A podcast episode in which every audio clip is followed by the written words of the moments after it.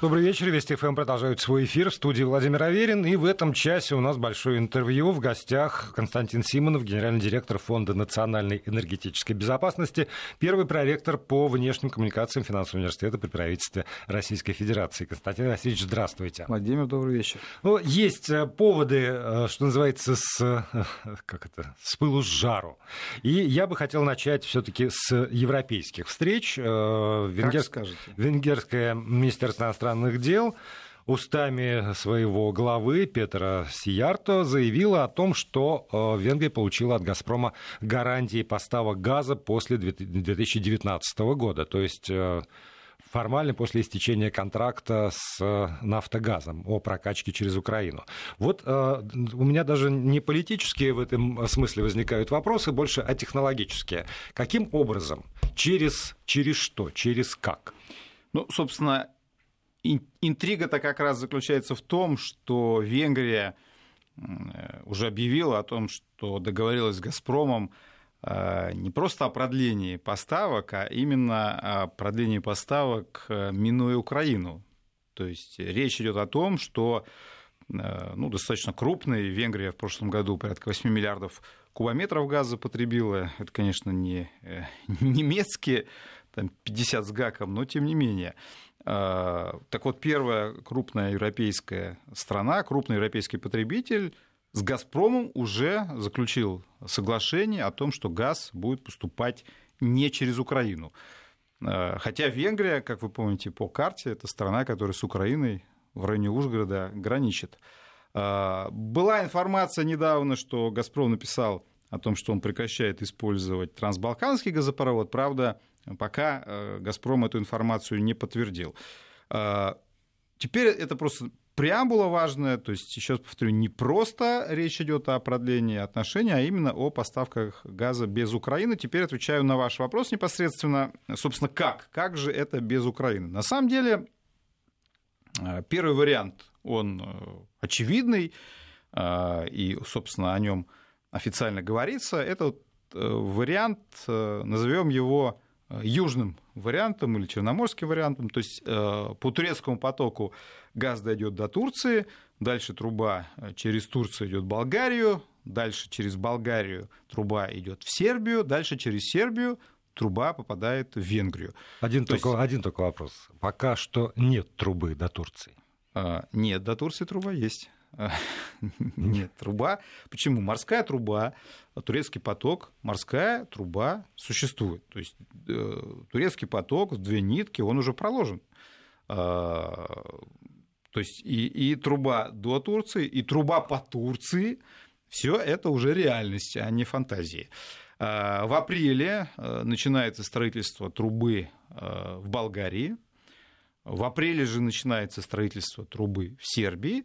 То есть на самом деле а, вполне реально уже в 2019 году закончить строительство а, этого маршрута до границы с Венгрией. То есть за несколько месяцев можно построить все, да. все необходимые э, ветки, инфраструктуру, там, станции да, принципе, насосные, еще, да, еще да, все, что да, нужно. Да, в принципе, с точки зрения южного маршрута вполне этот э, газопровод можно реализовать. Там, конечно, потребуется еще пусконаладочной работы, это тоже достаточно э, такая штука сложная.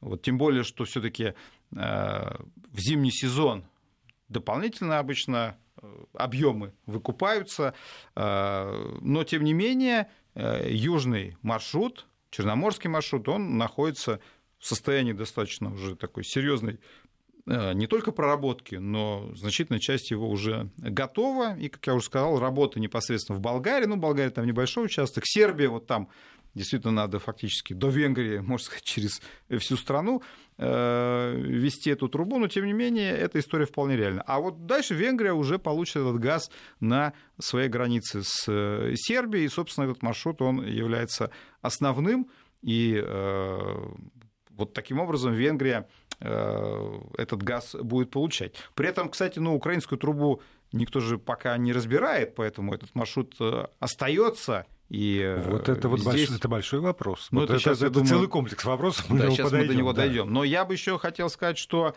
в перспективе, в перспективе, на самом деле, э, ну как, вообще Венгрия уже сейчас может получать газ и через Северный поток-1 существующий. Почему? Потому что вы знаете, что Венгрия находится близко к Австрии. В свое да, время в вообще была одна, одна страна, империя австро-венгерская. И в Австрии находится крупный хаб, газораспределительный узел Баумгартен. И, собственно, Баумгартен является как бы такой основной целью и Северного потока-1, и Северного потока-2, потому что задача как раз дотащить газ до австрийского Баумгартена, и дальше уже из Баумгартена э, там главная задача – это запитать Италию, север Италии. Ну, собственно, э, Италия и так берет газ э, через Баумгартен. Ну, украинская эта труба, она тоже выходила на Баумгартен. Я напомню, что первая страна Западной Европы, которая получила советский газ, была как раз Австрия. 1 сентября 1968 года э, мы дали первый газ в капиталистическую Европу. Это была как раз Австрия, потому что Австрия находится... Хаб в Баумгартене, Почему он первый получил газ? Там все достаточно просто. География. А, да, география абсолютно правильно. Там до границы, ну тогда это была Чехословакия, да, э, там просто несколько километров, сейчас это Словакия, там несколько километров. Вот, и поэтому это граница как раз между Восточной и Западной Европой, и поэтому там Италия ну, фактически надо через Австрию пройти, там небольшое расстояние, и вы попадаете в Торвизию. Это тот пункт, где мы передаем газ э, итальянцам. То есть, соответственно, задача этот газ завести через северный маршрут в Австрию, дальше в Италию. Но, соответственно, э, там Словакия рядом, Чехия рядом, Венгрия рядом, Восточная Европа тоже может по северному маршруту газ получать. Таким образом, Венгрия на самом деле... Из, она, извините, вот она тогда удачной... Вот Давайте, эта да. нитка Северного потока 1, а, ее мощность... Две нитки. Две нитки. Две нитки, хорошо. Все равно там Северный поток 1, который, да. который есть. Он есть, он функционирует. За, за скобки выводим Северный поток 2.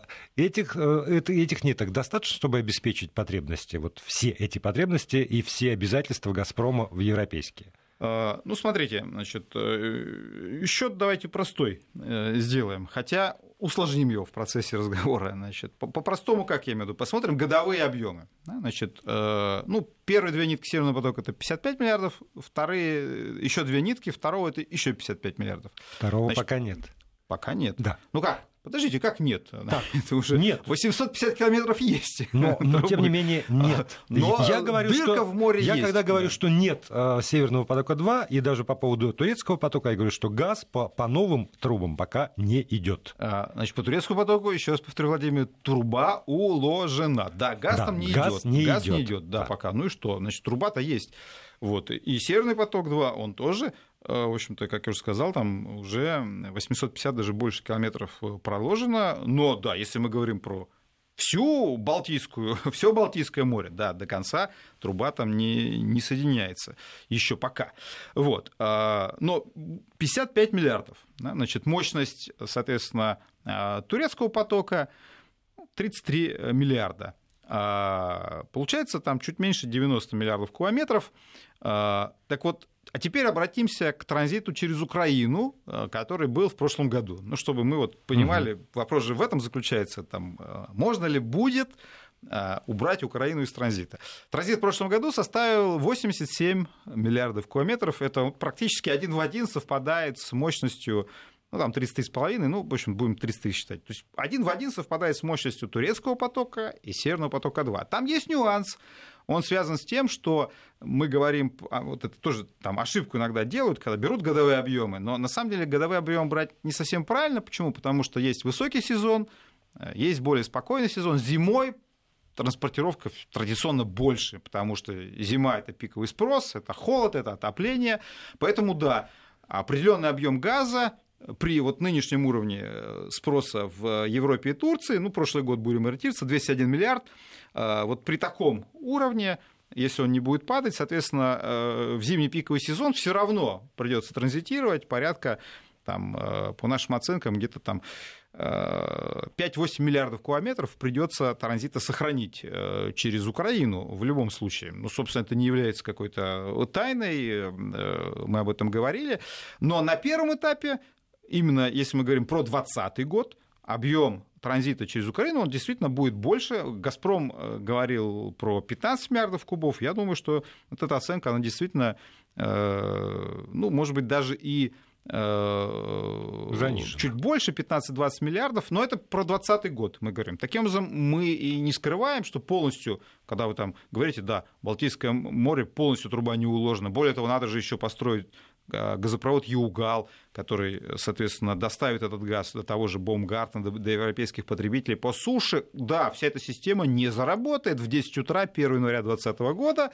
Это тот час, когда заканчивается действие транзитного договора через Украину. Значит, да, мы останемся в транзитных отношениях с Украиной, а, но эти транзитные отношения будут усыхать, усыхать, усыхать и дойдут там, до вот этих 5-7 э, миллиардов кубов, если, опять же, а, объем поставок сохранится. Но, вы знаете, тут тоже вопрос, а, а как мы будем строить наши э, газовые отношения? Почему? Потому что, на самом деле, э, с Украиной? Да, с Украиной. Я вот, прежде чем вы перейдете к пояснению, я почему так расспрашиваю про арифметику, собственно?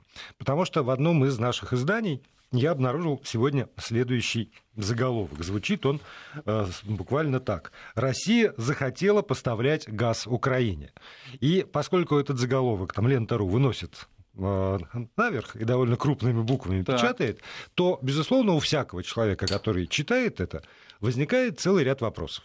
Потому что вроде так долго говорили про то, что... Нет, может... а что там написано-то, я просто не читал, дальше-то внутри. А Потому дальше... что заголовки, вы же знаете, как профессиональный журналист. Да, Заг... да, заголов... да, заголовке да, одно, да, да. начинаешь читать, а там прям А там совершенно другое. А нет, а там, там все про встречу, которая состоялась между украинскими политиками и А-а-а. российским премьер-министром с участием господина Миллера, руководителя «Газпрома». Э, и тоже вот это вот это, это я бы немножечко бы опустил вниз э, все это, но вот само э, э, само желание, которое таким образом формулирует Лента.ру, не связано ли оно с тем, что на 1 января 2020 года Российская Федерация иначе чем используя украинскую трубу, не может обеспечить э, те обязательства по поставкам газа в Европу, которые на себя взяла. Смотрите, еще раз повторяю, то, что мы полностью не а, построим вот эту систему, не опробируем, и не выйдет она на 100% мощности, да, вот эти 55 и 33 миллиарда, это было ясно а, достаточно давно. То есть это не является сенсацией, и, собственно, мы это и не скрывали. Это очевидные вещи. Это раз. Значит, то, что нам придется сохранить какой-то объем транзита через Украину, сейчас повторяю, это тоже вещь понятная в 2020 году. А, но эти объемы будут падать. Теперь, что касается, ну, заголовок, конечно, достаточно смешной. Смешной, вот, да, меня смешной. тоже повеселило. А, почему? Потому что на самом деле, вот давайте все-таки с заголовком, раз уж вы к нему прицепились, разберемся. То есть, если так его прочитать, кажется, что вот Россия не продавала, не продавала, не, не хотела, не, хотела, не продавала, да. а теперь прибежала на Украину, говорит, ну купите все, купите этот газ. Ну, во-первых, все, как вы знаете, с точностью наоборот. Значит, Украина заявляет, ну, точнее, правильно сказать, Порошенко а, заявляет с гордостью, что он не покупает, или Украина при нем не покупает больше ни молекулы российского газа. То есть, на самом деле, это официальная позиция Украины, и она этот газ э, не хочет э, продавать. На самом деле, Россия традиционно всегда предлагала Украине этот газ э, покупать у нее напрямую, потому что ну, все мы прекрасно понимаем, во-первых, ну, это сто раз уже говорили, но это правда, э, тот газ, который Украина покупает в той же Словакии, э, этот газ имеет российское происхождение, и там существует кольцевой газопровод, вот, по которому Украина гоняет газ, чтобы обеспечить нужные данные на газоизмерительных счетчиках. То есть формально она говорит якобы, что она газ взяла у «Газпрома», прокачала через всю Украину, потом поставила значит, Словакию, там продала, а потом некий словацкий газ,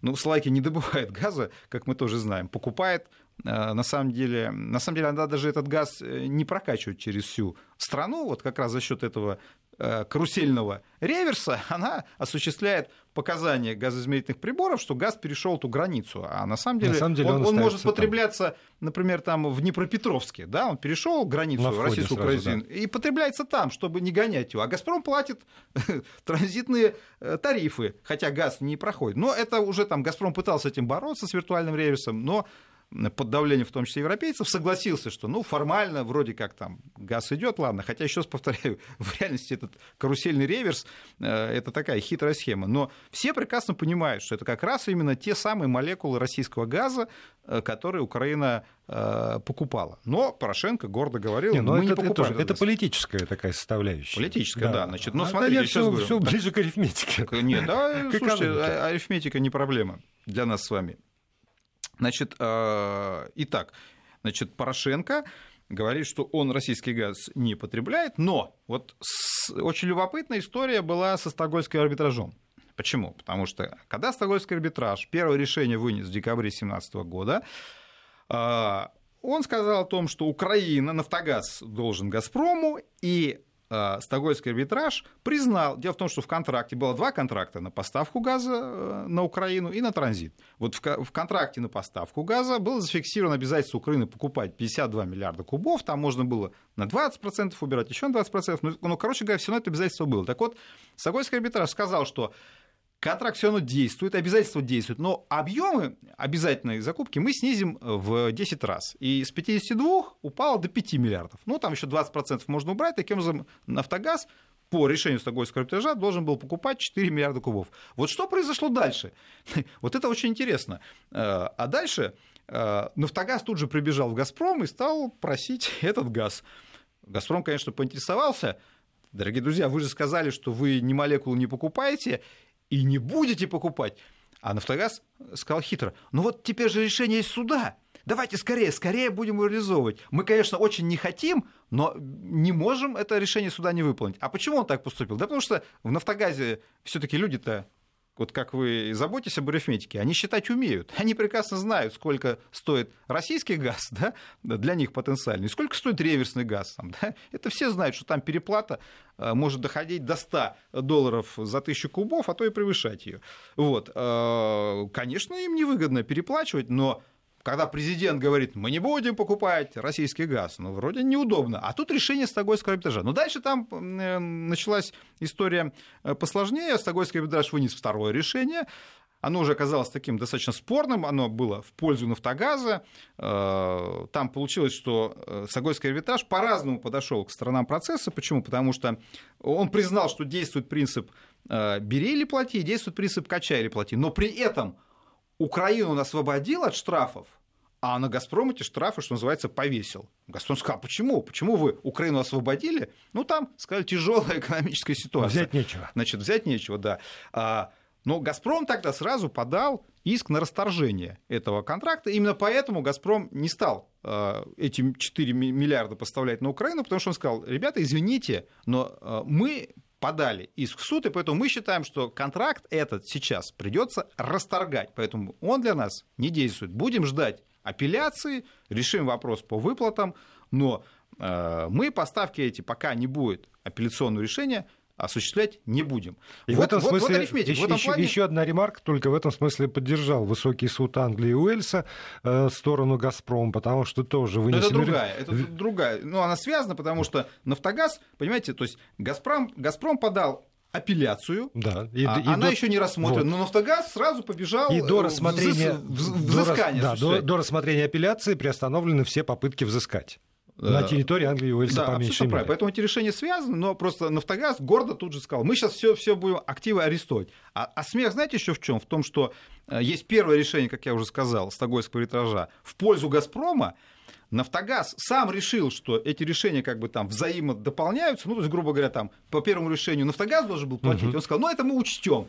Но никаких бумаг о, о взаимозачете не подписал. Поэтому, по большому-то счету, Нафтогаз должен вначале заплатить деньги по первому иску, а потом уже потом бегать, уже пытаться по второму. Да. Но он ничего не заплатил по первому иску, но по второму бегает, соответственно, там берет. Поэтому здесь, вот, э, здесь можем зафиксировать что? Что «Газпром» на самом деле, в принципе-то, он всегда был не против продавать газ на Украину, и, и даже активно предлагал это делать. Просто вот сейчас, когда мы находимся в стадии расторжения контракта, «Газпром» э, это не делает, хотя вот сейчас эта тема вышла. Но заголовок о том, что «Газпром» снова значит, прибежал на Украину, он, в ну, принципе, конечно, смешно, неверный. Смешно. Ну, смешно. Это, да, формулировка прозвучала. Мы прервемся на новости, а затем продолжим. Константин Симонов остается на студии. И продолжаем разговор. Константин Симонов, генеральный директор Фонда национальной энергетической безопасности, первый проректор финансового университета при правительстве Российской Федерации. У нас в студии говорим мы о проблемах, э, так или иначе, связанных с газом и поставками российского газа за рубеж. И вот плотою подошли, собственно, э, к проблеме 1 января 2020 года. Потому что на сегодняшний день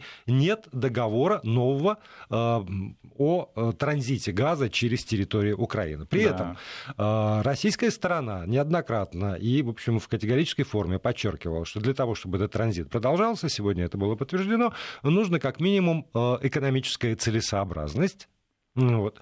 Даже э, оставим, э, хотя нет, наверное, зачем оставлять еще одно условие или там еще предложение, это создание газотранспортного консорциума, который прозвучал тоже сегодня. С другой стороны, глава «Нафтогаза» Андрей Коболев э, говорит э, о том, что... Э, Украинская сторона готова э, пойти на передачу части, по крайней мере, права собственности на газотранспортную систему Европейскому Союзу или э, каким-то структурам Европейского Союза в обмен на инвестиции и на гарантии, соответственно, какие-то вот гарантии по поводу того переговорного процесса. Тот процесс, который происходил в феврале, в январе, да, был раунд переговоров. В январе. В январе, да. Он э, пока ни к чему не привел. И вот здесь вот какими вам видятся э, пути выхода из этой проблемы 1 января 2020 года? Насколько можно рассчитывать на взаимоприемлемый договор о транзите российского газа через Украину? Мы уже выяснили, что он так или иначе необходим. Ну, давайте начнем все-таки с идеи трехстороннего консорциума. Я все-таки думаю, что вряд ли, вряд ли удастся нам вернуться к этому славному предложению. Почему? Потому что в свое время это была вполне реальная история. Э, вот это опять же к вопросу о том, э, что мы никогда не отказывались от газового сотрудничества с Украиной, и уж тем более не отказывались от продажи газа на Украину. И даже, в общем-то, продолжались, если вы помните, до лета 2014 года э, поставки без полной оплаты. Так что здесь мы проявляли максимальную лояльность и уж э, заподозрить нас в том, что мы там какие-то политические счеты э, сводим с Украиной довольно сложно. Но идея трехстороннего консорциума, она очень давняя, и родилась она еще до строительства Северного потока первого. Э, идея заключалась в том, что газотранспортная система Украины находится в таком не лучшем состоянии. Хорошо, что в последние годы избежали мы крупных аварий, однако Нафтогаз достаточно серьезно экономит, там осуществляются так называемые латочные э, ремонты, то есть заплатки ставят, но сами трубы они не меняют, э, ну, в том числе и потому, что они не совсем понимают, что будет потом, и нужно ли капитально ремонтировать трубу, если потом ее придется демонтировать. Вот. Но идея заключалась в том, что если бы совладельцами данной трубы с одной стороны стал «Газпром», а с другой стороны Э, идея была, что там будут европейские компании, и конкретно предлагались немецкие компании, поскольку Германия является основным потребителем российского газа.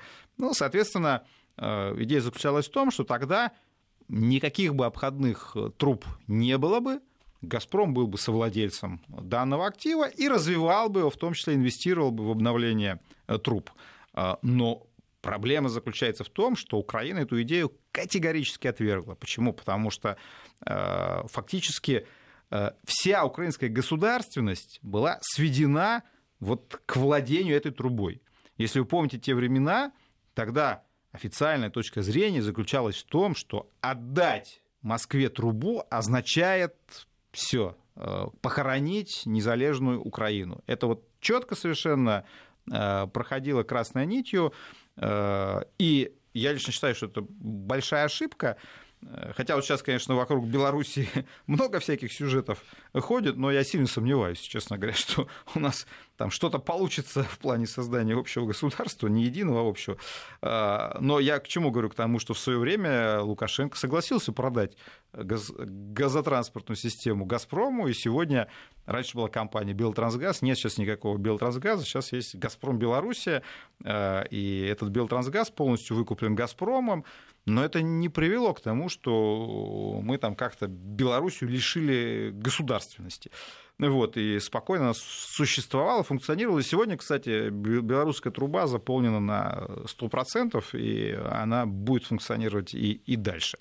Но, еще раз повторю, поскольку Украина четко совершенно связала вот свою судьбу и независимость с этой трубой, то она категорически отвергла э, реально вот все нормальные переговоры э, по э, данному направлению, хотя, еще раз говорю, они велись я там многократно бывал в Киеве, обсуждения велись бурные, но все это сводилось к тому, что отдадим трубу, потеряем страну. Глупая идея, но сейчас мне сложно представить, что Украина вернется к теме Э, трехстороннего консорциума, конечно, потому что тут понятно, что сегодня тут был Бойко, он демонстрировал такой прагматичный подход, но Бойко фаворитом, мягко говоря, этой компании не является, и, конечно, ни один из э, основных претендентов трех на победу не будет. Вот сейчас я уж там про Порошенко молчу, но то же самое это касается и Тимошенко, и, и собственно, Зеленского тоже. Э, они не будут возвращаться к теме трехстороннего консорциума. Да и, собственно, сейчас тоже возникает вопрос, если мы строим Северный поток-2 и завершаем строительство уже вот южного маршрута, о котором мы с вами говорили, ну, какой смысл э, там, создавать там, еще трехсторонний да. консорциум и еще туда вкладывать деньги. Украина нам интересна как резервная мощность, но мы делаем это предложение, понимая, что, скорее всего, там, на 99% э, в ближайшие годы эта тема Э, не будет э, актуальной. Значит, э, получается, что остается вопрос действительно, а как же будут строиться наши газовые отношения после 2020 года. Это вопрос очень интересный. Но в январе переговоры, они, как вы понимаете, не могли ничем завершиться, потому что до окончания президентских выборов на Украине говорить сложно. Во-первых, непонятно, с кем придется говорить. И, кстати, Неясно, что будет с руководством «Нафтогаза». Вы знаете, что сейчас там сейчас, есть интересная там, коллизия. Да, да, То есть э, Гройсман, например, пытается его выгнать уже сейчас, Коболева. Да, Коболев уходить не хочет. Вот. А, так что даже если Порошенко выиграет, далеко не факт, что Коболев останется. А, опять же, то есть тоже возникнет вопрос, с кем вести там переговоры. А, но выборы пройдут, и, конечно, там летом, осенью эта, эта тема будет очень острой и горячей. Я думаю, что переговоры будут идти там до последнего, и вот тут вариантов на самом деле несколько. И э, вариант с э, заключением нового транзитного договора, кстати, он далеко не единственный. И вот здесь, опять же, как ни парадоксально, и как, может быть, кому-то это покажется странным, но вообще-то, если взять и почитать внимательно европейские правила, тоже третий энергопакет знаменитый, э, то вообще-то применение их к Украине очень выгодно как раз «Газпрому». Почему? Потому что в этих правилах есть очень простое положение, что если существует э, профицит э, транспортной мощности, не законтрактованный, то по европейским правилам нужно проводить аукционы на эту мощность. Это что означает? Это означает, что «Газпрому», например, нужно в 2020 году 15 миллиардов он купил на 2020 год мощность на аукционе 15 миллиардов. А в следующем году нужно 7, он купил 7. Он контракта не заключает, и у него нет никаких обязательств перед Украиной. Эта схема вообще идеальна для «Газпрома». И э, получается такая парадоксальная ситуация, что многие думают, что вот третий энергопакет чуть ли там не против России придуман. На самом деле, если применить его к Украине, эта схема самая для нас комфортная. Никакого контракта, но при этом аукцион естественно, там других победителей быть не может. Более того, э, цены э, должны быть сопоставимы там, с европейскими. А сегодня, кстати, Нафтогаз является самой прибыльной газотранспортной компанией Европы. Да, если вы посмотрите, у него доходность 60% по, по транзитному бизнесу. Такого нет вообще нигде. Нигде. Ни одна газотранспортная компания Европы не может мечтать просто о такой доходности. Соответственно, понятно, что эти тарифы не являются рыночными. Э, это чисто монопольная история. Э, мы в плане требовать применения европейских правил. Отличная для нас э, история. Так парадокс в том, что Нафтогаз тоже давно понимает и делает все, чтобы ни, ни в коем случае никакие европейские правила к ним не применялись. То есть, с одной стороны, демагогия на тему «мы Европа», «Ц Европа», а с другой стороны, когда говорят про третий пакет, нет-нет-нет. Именно поэтому саботируется, кстати, разделение Нафтогаза, потому что там должен быть создан независимый оператор этой трубы. Нафтогаз делает все, чтобы этого не произошло. Таким образом, Украина как-то не смешно, саботирует применение европейских правил в области как раз э, регулирования транзита к себе, хотя называет себя частью европейского э, пространства. Поэтому вот это а самый, вот, а вот это предложение вариант. по поводу того, что будет создана какая-то фирма, магистральные газопроводы Украины с, с нуля ну, фактически, это, ну, фактически, и с ней нет. тогда придется «Газпрому» иметь дело, хотя это, она э, ничем это, обеспечить обязательства не может. Это хорошо на самом деле, если будет э, сформирован независимый оператор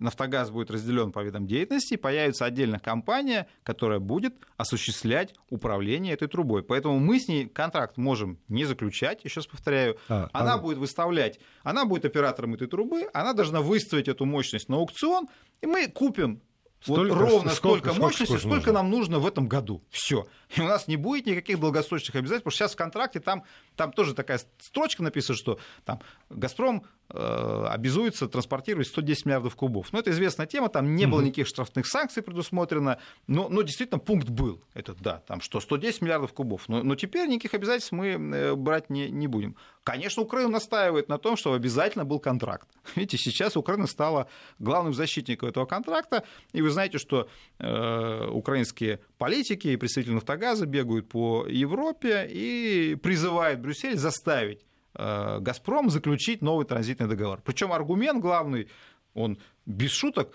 следующий, что если вы э, сделаете так, что договора не будет, то тогда просто Россия нападет на да. Украину. То есть вот в 10 утра заканчивается 1 января 2020 года договор, 2 января Значит, а может Путин 10, нападает 10 на Украину. первую здесь уже тоже, пойдет. ну, может и так, да. да. Здесь, здесь тоже есть некий парадокс. Почему? Потому что если послушать Порошенко, он вообще-то заявляет, что Россия уже напала на Украину и находится в состоянии войны. Я не могу понять, как же снова-то можно напасть, если вы говорите, что уже идет война между Россией и Украиной. То есть тут некий парадокс, а, но тем не менее, ну, честно говоря, понятно, что это откровенный э, бред, но тем не менее, вот сейчас он, это главный, он главный аргумент, который пытаются европейцам э, продать, надавите на Москву, заставьте их заключить транзитный договор. Но опять же, когда вот сегодня прозвучало, что мы готовы сохранить Украину Э, как транзитную страну. Но тут дьявол в деталях, потому что очевидно совершенно, что мы не готовы сохранить Украину как транзитную страну в объеме транзита. На тех же там, условиях, на, да. Не которые... то, что там 110, но даже на уровне там, 87 миллиардов кубов прошлого года. Мы не готовы, естественно, заключать договор на 87 миллиардов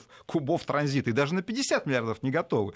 Вот цифра, она прозвучала, «Газпром» сказал, что, ну, в принципе, мы готовы 15 миллиардов там, э, транзита сохранять. Эта цифра не устраивает «Нафтогаз», поэтому здесь пока Э, как пойдут эти переговоры, к сожалению, это пока для нас черный, черный закрытый ящик. Э, нас ну, ждет очень веселый 19 год, это безусловно. И тогда давайте еще. Как, Я думаю, как... мы с вами еще не встретимся. Раз. У нас, счет, у нас да. всегда есть о чем поговорить. Да. Давайте, у нас остается совсем там, 5, 5 минут до конца эфира. Еще одна тема, и тоже с точки зрения арифметики. Сегодня президент страны Владимир Путин дал старт полномасштабному освоению Харасавейского, правильно называют? Да, Харасавейского газового месторождения «Газпрома» на Ямале. И э, принимая участие в этой церемонии, собственно, э, старта месторождения, он сказал такую фразу. Проектная мощность Харасавейского месторождения больше одной нитки Северного потока.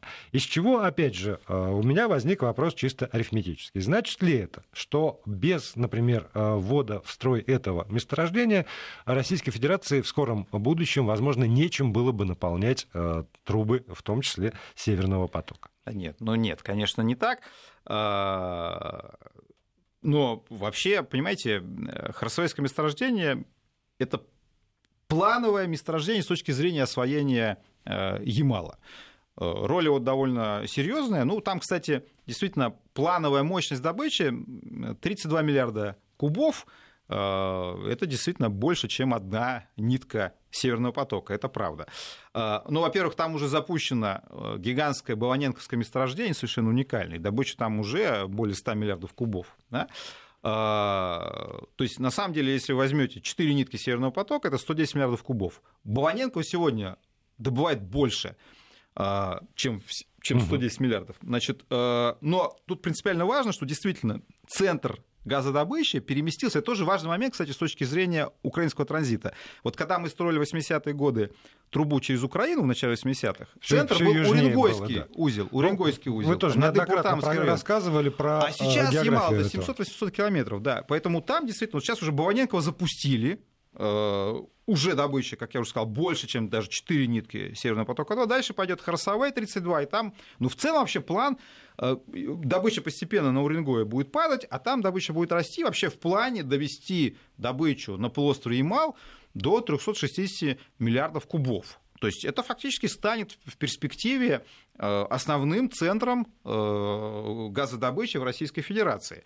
Вот. И, и, безусловно, роль Ямала будет значима, но, но самое главное, что уже создана система газопроводов. Да, то есть, э, когда говорят про Северный поток, надо, конечно, если мы посмотрим всю цепочку, надо там посмотреть, там газопровод Баваненкова, Ухта, там Ухта, Торжок, там, да, уже Торжок, там, соответственно, до берега Балтийского моря, но сегодня эта цепочка-то с российской стороны, она функционирует. Баваненко уже дает газ на экспорт и по Северному потоку. Так что здесь, э, соответственно, понятно, что под Северный поток-2 нужно будет расширять и газотранспортную систему, но это все в планах, то есть все здесь синхронизировано. И Балтийская труба, и добыча на Ямале, и расширение, соответственно, транспортных коридоров по России, соответственно, там и вот э, Баваненко-Ухта, там и дальнейшие трубы. То есть тут, тут план, план есть, он будет реализован, поэтому, когда вы говорите Харсовея, ну, Наверное, я там, не говорю, конечно, спрашиваю, заметьте. сложности я будут, но, но с другой стороны, а почему у нас Харсова это не будет? То есть там э, никаких я сложностей не вижу. Да, у него есть специфика по сравнению с Баваненково, там часть месторождения, она находится уже в море. Но э, можно осуществлять наклонное бурение э, горизонтальное, и, в принципе, там не требуется подводных добычных комплексов, и уж тем более не требуется платформ, поэтому Вот я на, техни- на последние две минуты я как раз оставил эти вопросы. Э, я прочитал тоже по поводу наклонного бурения. И тоже, значит ли это, что э, в последующее расширение там, ямальской вот этой добычи, оно так или иначе будет связано уже с тем, что надо будет применять технологии, связанные с морским бурением? Вы знаете, это скорее... Вы, вы правильно задаете вопрос, но я бы сказал, что это как раз вот третья будет фаза, то есть когда первая фаза, я имею в виду, Уренгой над Имплутас, угу. Вторая часть это полуостров Ямал, а вот дальше, да, мы пойдем на север, на шельф, а, и вот, скажем, там Штокман, тоже уникальное гигантское месторождение, вот там уже, конечно, вы с суши это месторождение не возьмете, что называется. Но это уже будет следующий этап. На полуострове Ямал, вот та добыча, которую я сказал, 360 миллиардов планируемых, это все-таки будет добыча суши, хотя там часть месторождений в море, но вот путем этого наклонного бурения мы сможем этот газ забирать уже на, на суше его получать. А вот а... дальше следующий этап это действительно уже Арктика, там Штокман и другие месторождения Арктики, там потребуются действительно сложные технические решения, и ПДК, подводно-добычные комплексы, и платформы добычные, там и сепарация газа, там, там действительно придется, что называется, попотеть. Ну, по Штокману там были технические решения, но, видите, пока там отложились и с ценами. Но это как раз будет третья фаза, когда мы с полуострова Ямал перейдем уже на арктический шельф. Нам полуострова Ямал хватит более чем на 100 лет. Соответственно, Дальше и, и Штокман, другие месторождения еще а там. А наклонное на... бурение это отработанная технология. Ну, в принципе, да, она уже, она уже, кстати, используется на полуострове Ямал, вот там, скажем, на э, вот, месторождениях, где производится СПГ, там тоже часть проектов она применяется наклонное бурение. Так что, в принципе, эта технология не новая для ну нас. Ну что ж, тогда, значит, все арифметические вопросы на сегодня мы рассмотрели. Слава и Богу. я да, благодарю Константина Симонова, генерального директора Фонда национальной энергетической безопасности, первого проректора финансового университета при правительстве Российской Федерации. Спасибо. До новых встреч.